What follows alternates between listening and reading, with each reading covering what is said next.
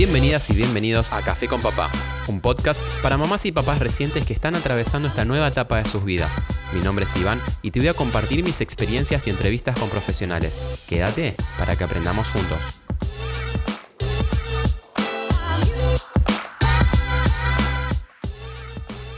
En el día de hoy tenemos como invitada especial a Carey. Ella es mamá de dos, diseñadora gráfica y es una de las tutoras de la primera escuela del litoral Alma Mater. Es puericultora particular y en servicio dentro del Hospital Italiano de Rosario. Acompaña a personas gestantes y sus familias desde la etapa de gestación y posterior al nacimiento, brindándoles información real con base científica acerca del desarrollo de la lactancia y el sostenimiento de la misma. ¿Cómo estás, Carey? Hola, hola, ¿qué tal? Un gusto estar acá. Gracias por haber venido. Por favor. La primera vez que escuché la palabra puericultora fue a horas del nacimiento de Facu, que nos dijeron, bueno, en un ratito va a venir la puericultora. Y yo me quedé. ¿Quién ¿eh? es? ¿Qué es eso? Así que bueno, ¿nos puede explicar de qué se trata todo esto? Bueno, el rol más lindo que puede haber, eh, por lo menos para nosotras, eh, nos diferenciamos mucho porque nosotras nos creamos, nos capacitamos en un ámbito amoroso y eso es lo que nosotros vamos a llevar a las habitaciones o a las madres, a los padres que atendemos. Lo hacemos con, con mucha empatía, ¿sí? entendemos esa situación por la cual está pasando la familia, vamos a llevar información certera acerca de la lactancia, siempre consultamos a ver cómo fueron las lactancias anteriores si es que hubo. Tratamos de ver, de leer esa díada que está ahí, de ver qué es lo que pasa, cómo se encuentra esa mamá, qué clase de apego también tiene con el bebé. Entonces es como muy personalizado también. Exacto, tratamos de entender todo lo que pasa. Exactamente.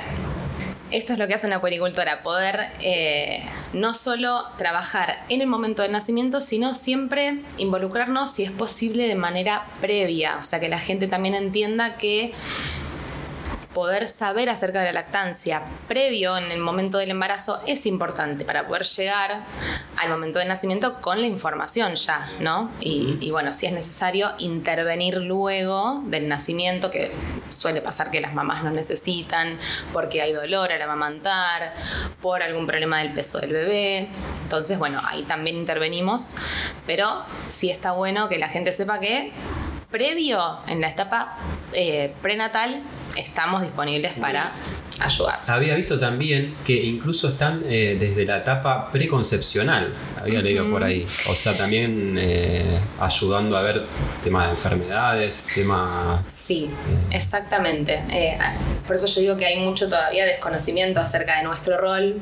Tratamos de acompañar a las familias siempre em, entendiendo también de dónde vienen, por eso también hacemos, por ejemplo, historias clínicas, igual que los médicos, tratamos de preguntar si hay miedo, saber qué pasa, si esto de que decíamos recién de las lactancias anteriores, eh, a ver si vienen con algunas creaciones, viste, con esto de mitos familiares, algo que le dijo la abuela, la tía.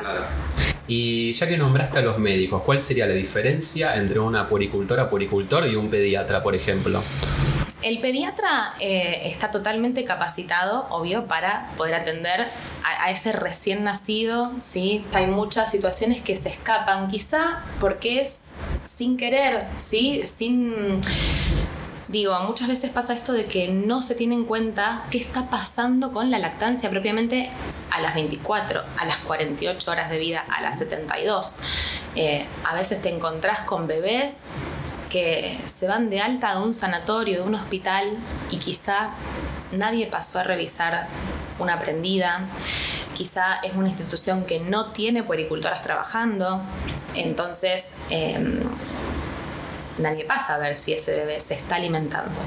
Y si justo se encontraron, no generalizo, por supuesto, pero si justo se encontraron con un pediatra, que era el que estaba de guardia ese día cuando nació ese bebé, y ese pediatra no revisó el tema de la alimentación, bueno, después es probable que ese bebé, si nadie se fijó si estaba comiendo, a las horas, a los días, es muy probable que ese bebé vuelva o deshidratado o con un, bajo de, peso. Entonces, nosotras llegamos a, a, este lugar, digamos, donde hay un gris en, en la situación de la internación ni hablar del después, ¿no? Pero digo, en la internación es donde hasta acá llega el obstetra y hasta acá llega el pediatra. El momento clave. ahí. Exacto. ¿Y quién se encarga en el medio de hacer estas evaluaciones de cómo está esa díada? ¿Cómo está esa madre con ese bebé?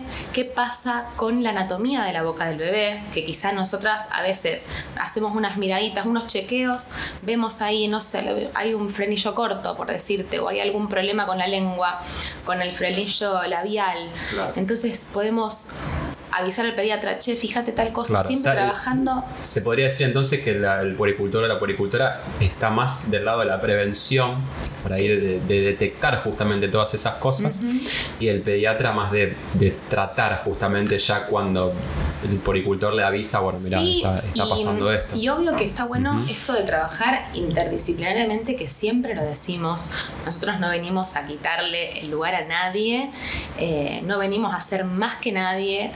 La idea es trabajar en conjunto, que de hecho hasta de esta manera no solo le mejoramos la vida a las madres que quizá están amamantando con dolor o que tienen algunos miedos que nadie puede ayudar, sino que también facilitamos la vida a los, a los propios médicos que si hay un bebé que bajó de peso, si hay un bebé que tiene problemas, bueno, nosotras estamos ahí porque estamos muy metidas para poder ayudar a esa mamá que quiere dar la teta o no, quizá. Entonces tenemos las herramientas para llevar a cabo esas situaciones. Con respecto a las consultas prenatales, ¿cuándo uno puede empezar a hacer estas consultas?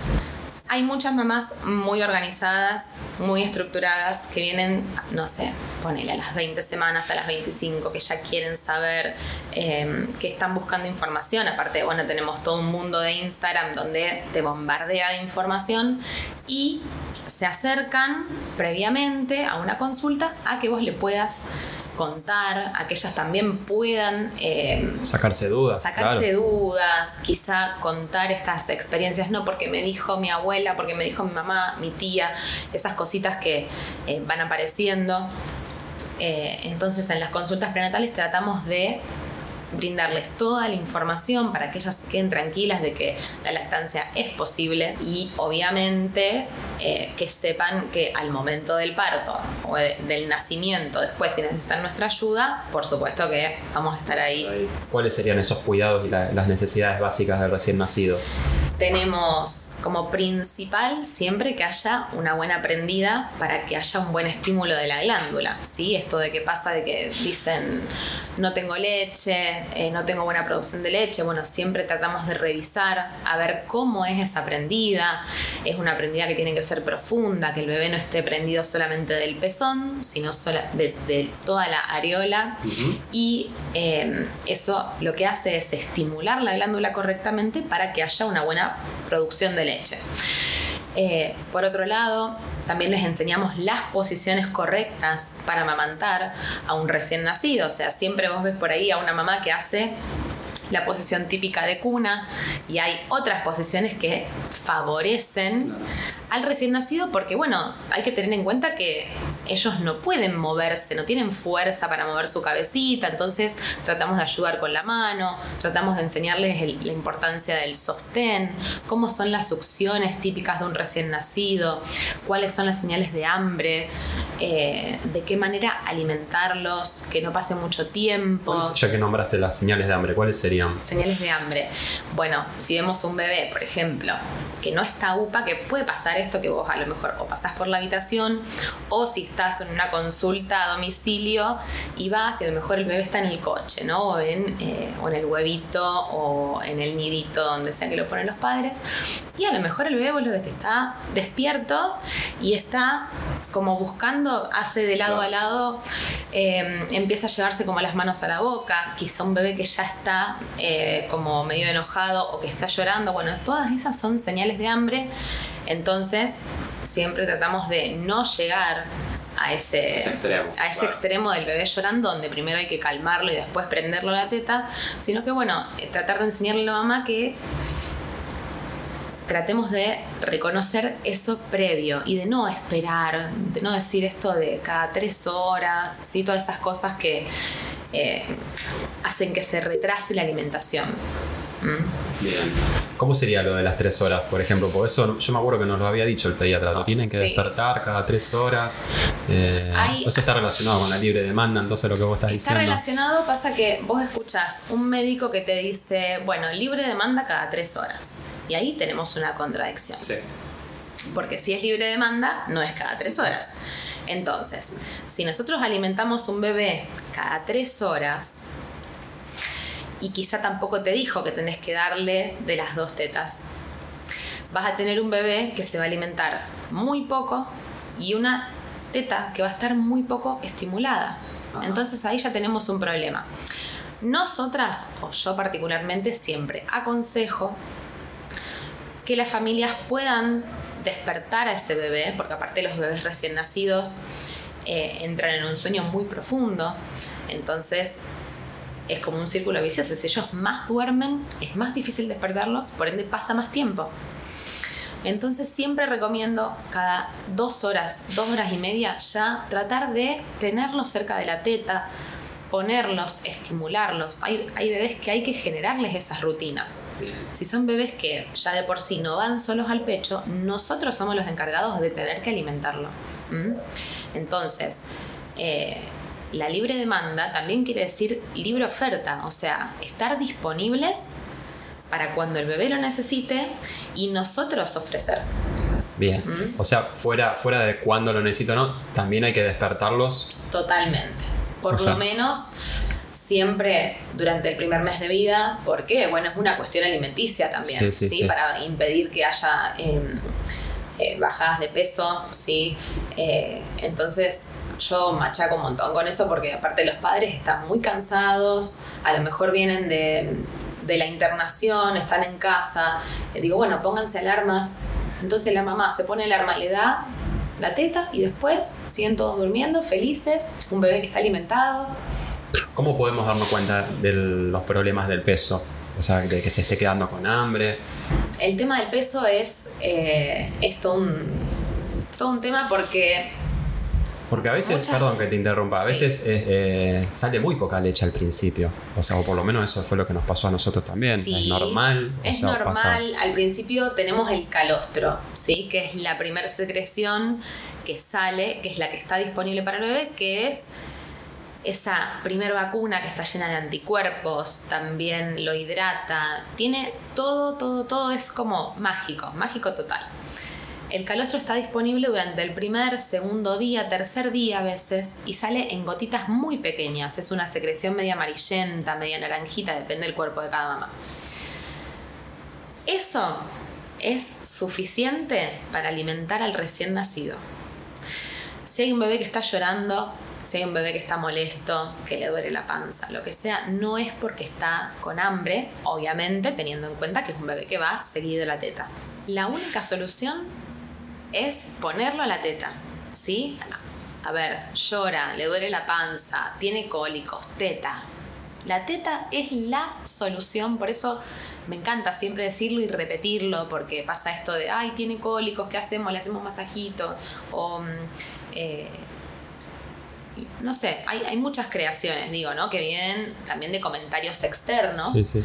Entonces, bueno, un bebé que quizá tiene cólicos porque no puede relajar su esfínter para hacer caca, lo pones a la teta y es muy probable que a los minutos que esté tomando pueda hacer caca. Porque ellos se relajan y aparte están moviendo todo el intestino, están... eh, con- bueno, lo ponemos en la teta, se relaja, hace bien, estimula, o sea, todos contentos.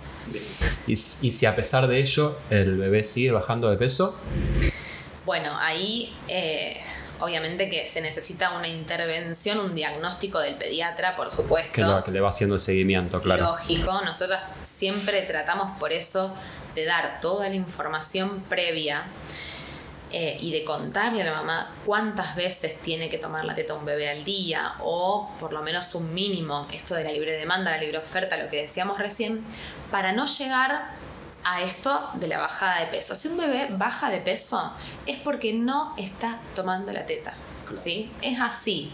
Eh, una mamá que está disponible y da la teta, el bebé... No debería va- haber problema. Exacto. En la, en la mayoría de los casos no debería haber No problema. debería. Si hay, es porque, bueno, quizá puede haber un frenillo, ¿sí? Un frenillo, eh, hablamos de la lengua del bebé, hay distintos tipos de frenillo, lo cual hace que ellos no puedan acoplarse de manera correcta. Al no poder acoplarse, no pueden estimular la glándula. Y no puede haber buena producción de leche, porque no está estimulado correctamente. Y ellos no pueden recibir, no hay buena transferencia de leche. Es un círculo vicioso que se genera y muchas veces pasa mucho tiempo hasta que se encuentra eso. O quizá no hubo una intervención ahí de una pueri que lo pudo ver. Entonces empezamos con qué? Con la fórmula. Que nosotras no demonizamos la fórmula, pero hay casos en los que eso se puede prevenir y se puede corregir anteriormente. Quizás son algunas cositas que la pueri ve enseguida, deriva al pediatra, obviamente, para que el pediatra esté al tanto. Eh, y después se corrige Detectarlo rápido, claro. Exacto, y sigue todo bien. Y en tu experiencia, ya que estás contando esto, ¿cuáles serían los mitos o las dificultades más comunes a la hora de, la aprendida? Uy, mitos tenemos miles. Mitos hay para tirar para arriba que me encanta que la gente eh, lo cuente y que uno pueda decir, bueno, a ver, no hay evidencia científica de estas cosas. Por ejemplo, que la madre está estresada y se le corta la leche. O no, mi abuela no tuvo leche, mi mamá no tuvo leche y yo tampoco voy a tener. No, tampoco. Em, lo del estrés, no, me quedó claro, ¿lo del estrés está relacionado o no? No, no para Mito total. Mito total, no, no, no. O sea, acá tenemos que entender que eh, lo único importante es que haya estimulación de la glándula para que haya buena producción. Eso es así, dos más dos. ¿Qué pasa si, si duele a la hora de dar el, pecho? Hmm, ahí estamos nosotras. Siempre surgen estas, llamadas de auxilio de una madre que se fue de alta y que está en la casa a lo mejor segundo o tercer día y tiene, llegas a la casa y está el pezón sangrando, la teta toda lastimada. Y claro, porque quizá esa mamá no tuvo la posibilidad de tener una consulta prenatal y a lo mejor tampoco tuvo la suerte de tener en la institución una pueri que la pueda ayudar. Entonces, ¿qué pasa? Corregimos la prendida. ¿sí? Si hay un pezón, una teta que está muy lastimada, tiene que ver con el tipo de agarre que está haciendo ese bebé. Los bebés recién nacidos eh, muchos tienen la succión muy inmadura, no tienen gran apertura de boca, entonces cuando se van a prender a la teta, se prenden de una manera muy superficial, sí, a veces hasta es masticativa la succión, entonces están prendidos con, la mandíbula, viste, cerradito, todo, claro, y ya está, ahí no hay vuelta que darle, vos llegás a la casa y ves el, ves el estado de la madre y que ahí también tenemos, por ejemplo, otro motivo por el cual un bebé puede bajar de peso, porque hay una madre dolorida que, va a tener que interrumpir. Que exactamente, que sin querer, porque es eh, instintivo, te duele y ¿qué haces? No le querés dar. Entonces empieza a lo mejor a haber eh, menos producción por ese motivo, toma una sola teta. Hay muchas aristas por las cuales, viste, hay, hay una baja de peso, por ejemplo. Claro. Em, ¿Hay alguna diferencia entre una mamá que tuvo a su bebé por cesárea y otra que lo tuvo por parto vaginal, por ejemplo? Ninguna. No hay ninguna. Ninguna porque, em, a ver, podemos decir que se desencadena la producción de leche, como para decirlo resumido, cuando la placenta alumbra, digamos, cuando sale del cuerpo. Entonces, no es que va a tardar más con una cesárea que con un parto, para nada una vez que la placenta salió, automáticamente empieza la producción de calostro, justamente en este, en este caso. Y llega la hora de volver al trabajo. ¿Qué consejos le podemos dar a esas mamás? Ay, qué tema. Em, Vos sabías que las vueltas al trabajo son causas de, de dejar la lactancia precoz. O sea, son los motivos más frecuentes por los cuales las madres dejan de amamantar porque eh, no solo que están lejos de su bebé, sino que los ámbitos laborales muchas, veces no tienen lactarios, por ejemplo, para que la madre pueda sacarse leche. Eh, entonces, bueno, tratamos siempre de aconsejar y de decirles que al momento de volver al trabajo, o si ya sabemos, bueno, tengo tres meses de licencia, seis meses, lo que sea, y sé que en tal momento voy a volver a trabajar, bueno, hace una consulta previa con una pueri. para poder llevar adelante esto, decir, bueno, vamos a armar un stock de leche si es que fuera necesario, quizá es un bebé que tiene lactancia mixta y la madre no va a dejarle leche de ella, entonces no pasa nada, pero sí entender qué es lo que va a pasar, eh, si alguien va a ofrecer mamadera a ese bebé, de qué manera le van a ofrecer la mamadera, quién va a ser, cómo vamos a acostumbrar a ese bebé a esas horas que mamá no va a estar. Claro, claro, no es solo la leche, son un montón de cosas, emocionalmente. Es un montón, es un cambio completo eh, para ese bebé que tenía a su mamá todo el día y de pronto la madre no va a estar quizá por seis, a lo mejor hay otras que tienen que estar ocho horas afuera. y para la mamá también. Y para la madre. Lógico. Eso, desde ya. Y aparte, una mamá que se va ocho horas de su casa para poder sostener esa producción de leche, no podemos dejar esas ocho horas sin estimular, sin ah, sacar, no solo por una cuestión de producción, sino porque eh, a ver, podemos tener eh, alguna complicación. Claro, sí, sí, una por la acumulación. Por la acumulación de leche, exactamente. Entonces hay que drenar esa teta de alguna manera. Quizá tiene que comprarse un sacaleche. Entonces aconsejamos cuáles son, cuál se puede comprar, qué hacer si ella quiere conservar esa leche, si en el trabajo tiene posibilidad de refrigerarla. Eh, cómo trasladarla después a su casa. ¿Cómo es la forma ideal de, hacer un stock de leche o de, organizarse con ese tema? Lo ideal es arrancarlo antes de tiempo, por lo menos no nos vamos a, ir a exagerar, hay mucha gente que lo hace al un mes antes y quizás un montón, a lo mejor pueden ser 15 días, ¿sí? Entonces ya la madre se va amigando con el sacaleche, que es toda una experiencia nueva, em, aprende eh, ¿Hay alguna diferencia entre el sacaleche manual y el, electrónico o el automático o es lo mismo? En realidad, el, mecánico, el manual, vos tenés que hacer la fuerza con tu mano, que es cansador en algún punto.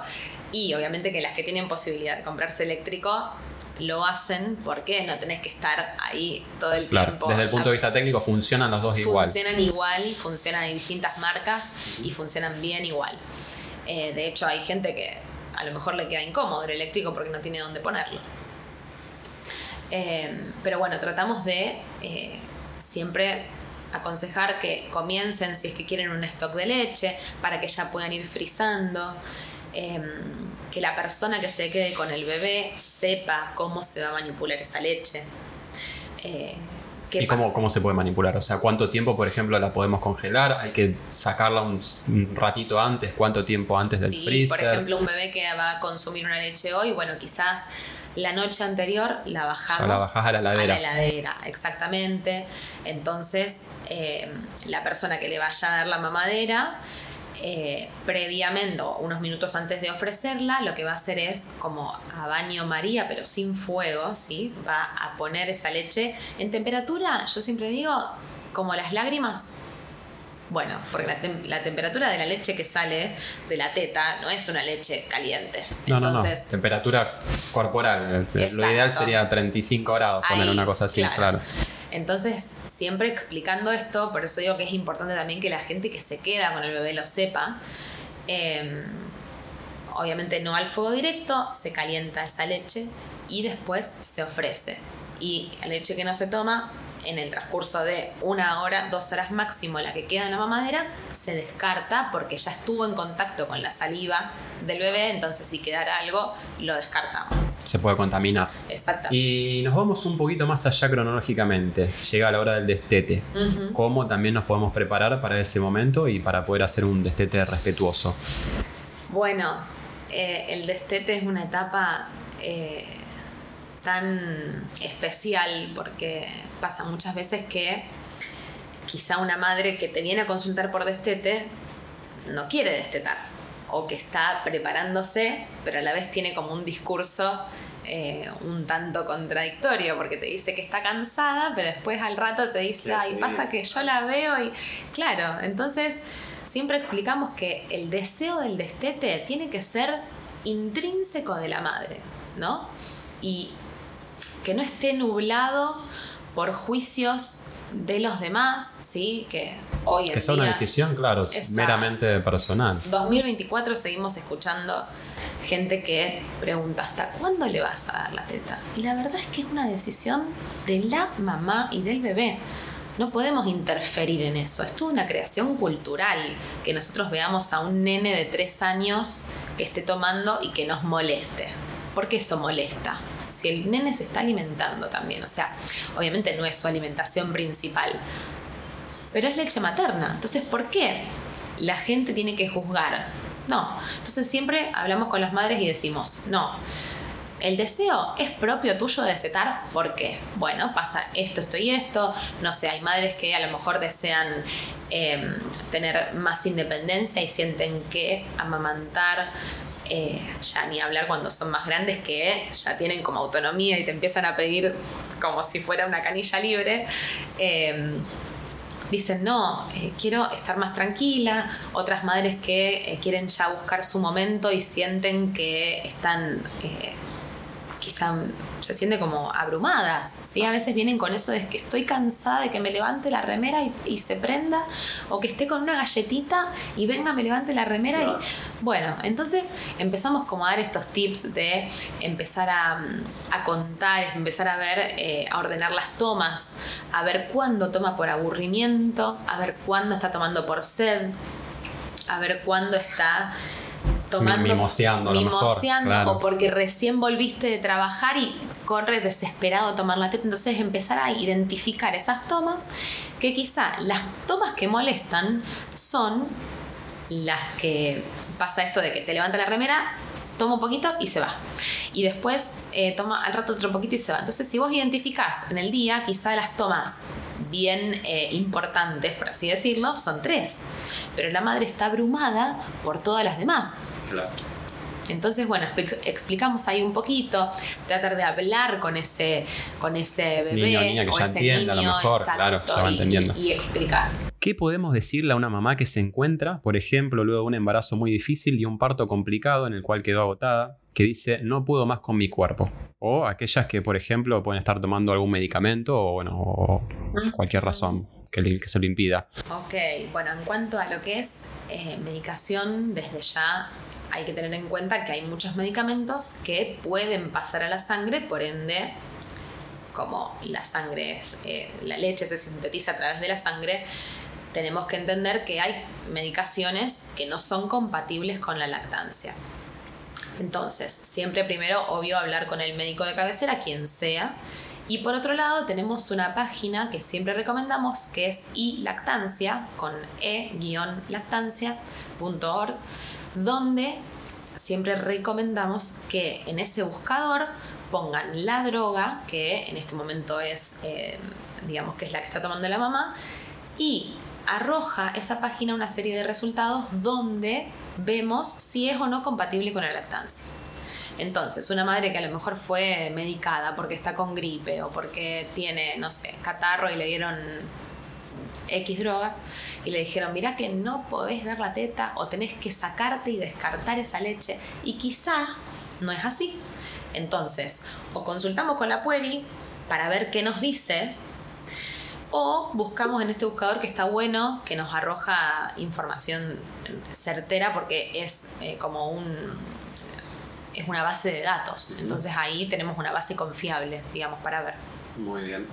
Y aquella mamá que de todas maneras no puede, para que no mantenga esa culpa, ¿cómo puede quedarse tranquila? Que no puede, vos decís, eh, ah, Claro, que no puede. Bueno, a ver, ahí mm, eh, nosotras estamos muy al pendiente. Porque, eh, por ejemplo, el otro día había un, post que había visto en una, en una cuenta, no, no hace falta nombrarla, que decía que para hacer un, un litro, creo que era un litro de leche, o sea, de fórmula, era necesario, creo que no sé, como 4.500 litros de agua y bueno, se hacía mención a que hay que cuidar el agua, etc.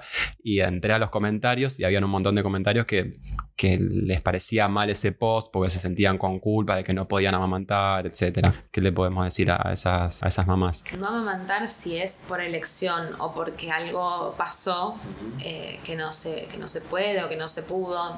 Eh, lo fundamental está en, en poder primero, por un lado, acompañar eso Y por otro lado, a esta mamá, bueno, yo digo que la maternidad, nace la madre, nace la culpa a veces, ¿no? Eh, y esto de la lactancia tiene mucho que ver. Pero bueno, eh, a ver, no, no sos mejor madre por dar la teta. Creo que hay un montón de cosas también que se o que se ponen en juego. Quizá los deseos, sí, como, como todo, viste, uno tiene distintos deseos, a lo mejor esa mamá deseaba amantar, pasaron determinadas cosas, no pudo. Pero bueno, nosotros estamos ahí siempre para acompañar esas elecciones. Tratamos por eso siempre digo de ver el cuadro completo. No vamos, no somos fanáticas de la lactancia, locas, empedernidas, la gente lo ve. No, al contrario, queremos eh, ofrecer la información que la madre o que la familia necesita necesite. en ese momento. Exactamente. Bueno, pasamos, nos, enviaron en realidad un mensajito, te lo voy a leer dice Nati-84.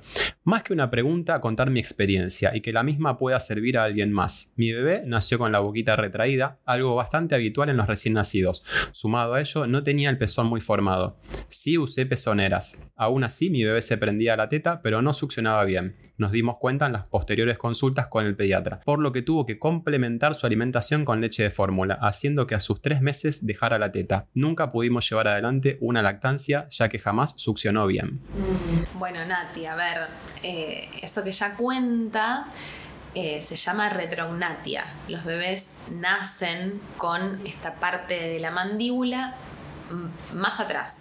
Entonces, ¿qué pasa? Se, se, dificulta bastante la prendida si uno quiere hacer una posición de cuna, por ejemplo, normal. Entonces tenemos diferentes eh, alternativas para mejorar eso. Lo que ya habla de la pezonera. La pezonera es un elemento que lo usamos en última instancia y que su uso es transitorio. Y no es, no te va a quitar dolor, eh, no es para pezones no formados. Sí, quizá lo podemos recomendar en situaciones en las que tenemos un bebé con frenillo muy corto, ¿sí? O frenillo corto, donde ellos lo que no pueden es sacar la lengua y hacer un libre movimiento, porque el, movimiento de la lengua tiene un movimiento particular para poder estimular esa glándula. Entonces, si ese bebé no está pudiendo, quizá en última instancia, después de haber probado muchas cosas, incorporamos la pezonera y ahí vemos que hay un cambio. A ese bebé igualmente lo vamos a derivar, por ejemplo, a una odontopediatra, a una fono, eh, quizá a un osteópata. Sí, sí, a lo mejor hay que corregir el frenillo, a lo mejor, claro, hay alguna cuestión ahí. Exacto, a veces se hace una frenectomía y de un momento al otro esa lengua cambió completamente y puede amamantar sin problemas. Quizá no es para frenectomía y se puede hacer una rehabilitación y también en 15 días quizá tenés un bebé que está perfecto entonces, bueno, esta mamá lo que dice, digo, qué importante es en un caso como este tener un acompañamiento de una pueri, porque muchas veces estas situaciones se pasan por alto. A lo mejor nadie miró la boca de ese bebé. Y vos fíjate cuál es el costo. O sea, dejar una lactancia a los tres meses. Vuelvo a repetir, no soy una fanática porque yo eh, evalúo todo. Pero no, no, pero justamente por desconocimiento. Por desconocimiento. Eh, a lo mejor a esa mamá, hablando de la culpa, también le dio culpa porque creía que a lo mejor era problema de ella y en realidad era también una cuestión anatómica del bebé. Bueno, esto que ella eh, menciona de, del que no tenía el pezón formado es algo muy recurrente eh, que escuchamos cuando, cuando vemos a mamás o hacemos consultas que se los dicen en las instituciones. Y la realidad es que no necesitamos un pezón puntudo ni nada que se le parezca para amamantar, o sea, porque el bebé se prende de la areola, ¿sí? de todo el complejo. Entonces, creer que si no tenemos el pezón no vamos a poder amamantar es otro mito que también venimos a derribar. Porque, bueno, quizá esta mamá, obviamente la pezonera le ayudó en su momento, Pero si el bebé, no sé, no tenía frenillo corto, por decirte, y igualmente le ofrecieron pezonera, quizá no era para pezonera. A lo mejor tenía que hacer una chique de teta un poco más pronunciado, sostener más el acople en ese momento, porque a lo mejor al bebé se le complicaba, y con eso después ya está. Pero bueno, es esto, volvemos siempre a la base de tener la información, tener la posibilidad de acceder a una puericultora que hoy en día obviamente no, no es para todos, ¿sí? Eh, pero bueno, sería lo mejor, ¿no? Es un ideal. Y para los papás que nos escuchan, ¿cómo se puede integrar un papá a todo este mm, proceso? Qué linda pregunta. Vos sabés que eh, la pareja, el compañero, compañera, quien sea, es recontra importante. Recontra. Porque poner el cuerpo para la lactancia, aunque no parezca, es muy desgastante. Muy desgastante los primeros días, ni hablar si es una mamá que viene de una cesárea, si es una familia que ya hay otros hermanitos dando vuelta por ahí. Eh, se viven muchas cosas, entonces tener un sostén es fundamental, tanto para que te cocine, como para que te tenga el bebé para ir al baño, como para que la madre esté un ratito tranquila, porque amamantar también te da dolor de espalda, porque vos estás ahí medio encorvada. Entonces, a ver, los padres. Eh, yo sé que las madres están en este momento de, bueno, están muy puérperas, están recién, recién nacidas, ellas también.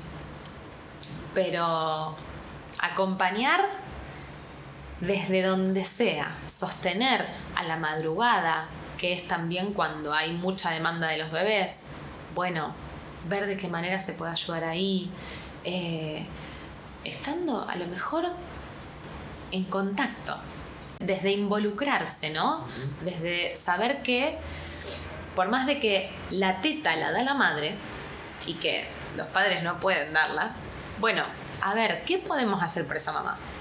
Siempre preguntar, estar disponibles ahí, porque es muy probable que la madre esté muy retraída también, ¿no? Es muy mamífero este proceso de nacer, eh, de estar con la cría, de, refugiarse. Entonces, bueno, no es eh, a propósito lo que sucede. Entonces, bueno, estos papás también que estén escuchando, que entiendan que no es algo que uno lo hace adrede, lejos de eso. O sea, quizá necesitamos ese contacto, esa ayuda. Esa compañía, claro. Pero no, hasta no se puede verbalizar. Si tienen alguna pregunta, se la pueden enviar a, a Carey, a, arroba Carey Poricultora. La pueden encontrar ahí. Ella también tiene consultorías particulares en Rosario y en el Hospital Italiano de Rosario. Hace consultas a domicilio, consultas virtuales a todo el mundo también y brinda talleres y los, avisa también en las redes. así que estén atentos. Y bueno, eh, está bueno también que regalen cursos. Es una buena opción para, para aquellas familias que están por tener su nueva familia. Bueno, no sé si quieres agregar algo más.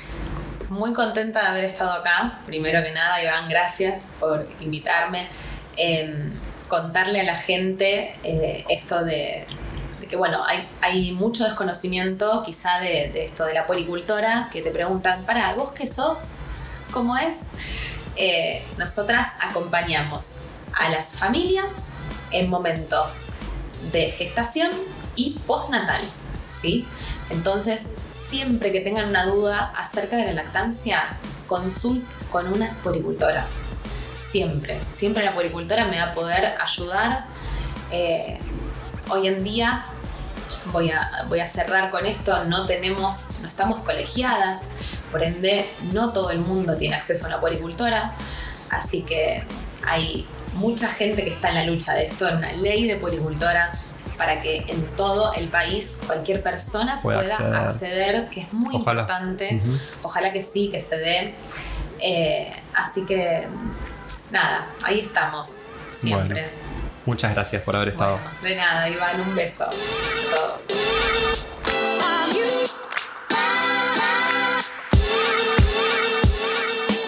Si este episodio te pareció interesante, no te olvides de compartirlo y calificarnos con 5 estrellas. Si querés escribirnos, podés hacerlo a nuestro Instagram, arroba cafeconpapá.oc, y contarnos qué te pareció o de qué temas te gustaría que hablemos. Muchas gracias por habernos escuchado y hasta la próxima.